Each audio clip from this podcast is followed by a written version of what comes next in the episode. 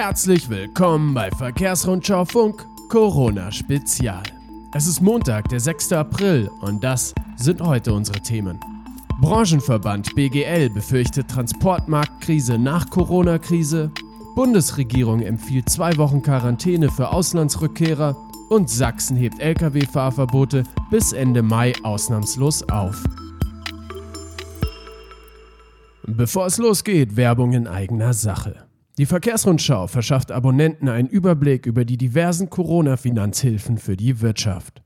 Auf unserem Profiportal Verkehrsrundschau Plus sind alle wichtigen Notfallprogramme von Bund und Ländern zusammengefasst.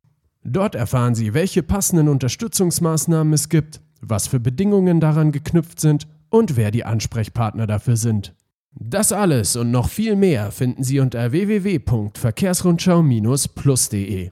Den Zugang erhalten Sie über Ihr Magazin-Abo oder 24 Stunden zum kostenlosen Testen.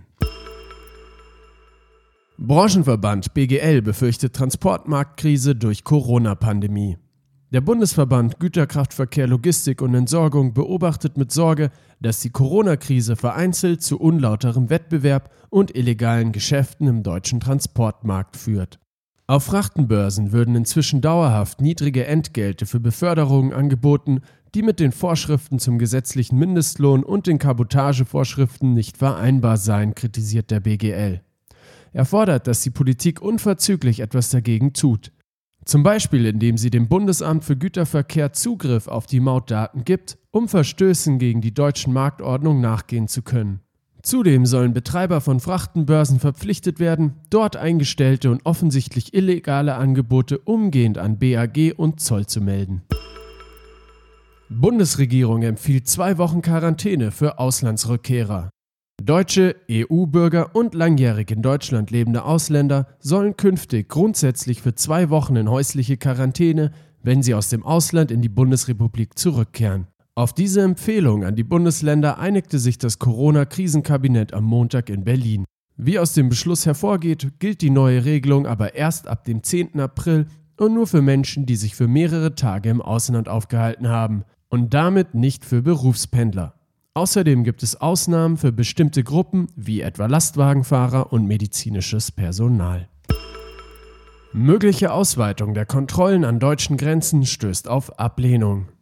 Nordrhein-Westfalen hat davor gewarnt, schärfere Grenzkontrollen wegen der Corona-Pandemie auf weitere Nachbarländer auszudehnen. NRW-Verkehrsminister Hendrik Wüst sieht vor allem Probleme beim Blick auf die Nachbarn Niederlande und Belgien. Lebensmittel wie Obst, Gemüse, Fleisch und Käse kämen für viele Händler in NRW von Produzenten oder aus den Logistikzentren in den Niederlanden. Zuvor hatte die FDP Überlegungen in der Bundesregierung für schärfere Grenzkontrollen wegen der Corona-Pandemie eine klare Absage erteilt. Bundesinnenminister Horst Seehofer überlegt nämlich seit einigen Tagen, ob es sinnvoll sein könnte, auch an den restlichen deutschen Grenzen Kontrollen einzuführen. Sachsen hebt Lkw-Fahrverbot bis Ende Mai ausnahmslos auf.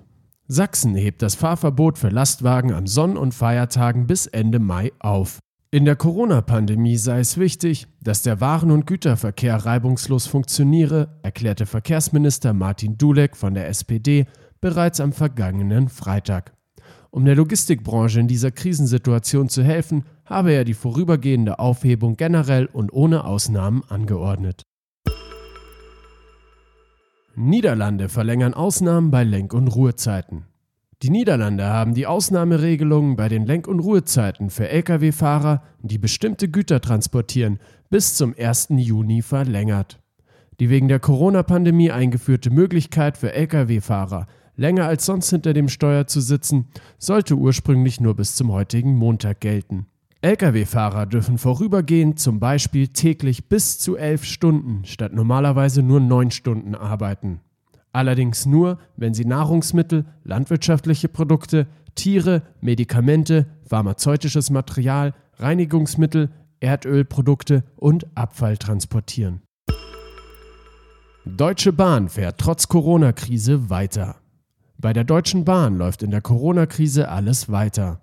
Das gilt auch für die Versorgung über den Güterverkehr, der ungehindert über geschlossene Grenzen rolle und derzeit mit neuartigen Aufträgen konfrontiert sei.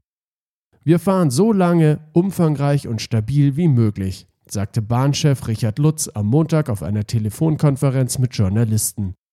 Er sieht den Konzern in einer gesellschaftlichen Verantwortung. Doch das wird teuer. Die Corona-Pandemie werde die Bahn hart treffen, räumte der Chef ein. Vermutlich noch härter als die Finanzkrise 2008-2009. Erfurt öffnet die Duschen von Sportstätten für Lkw-Fahrer. Die thüringische Landeshauptstadt Erfurt bietet angesichts der Corona-Krise für Lastwagenfahrer seit Montag Duschmöglichkeiten an. Dafür sei unter anderem das Sportlerhaus in der Nähe des Zoos für Lkw-Fahrer geöffnet worden, teilte die Stadtverwaltung mit.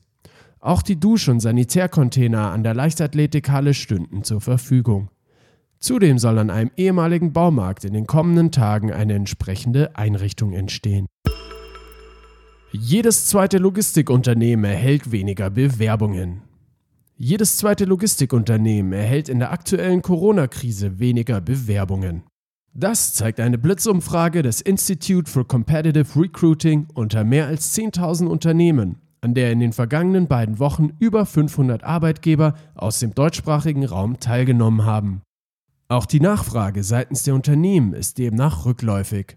Nur in der IT-Branche wollen 35 Prozent der teilnehmenden Unternehmen ihr Recruiting in der Krise ausbauen.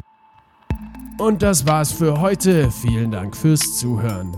Redaktion für diese Ausgabe führte André Giese, Redaktionsschluss war 17 Uhr. Mein Name ist Michael Pilzweger und ich wünsche Ihnen eine gute Woche.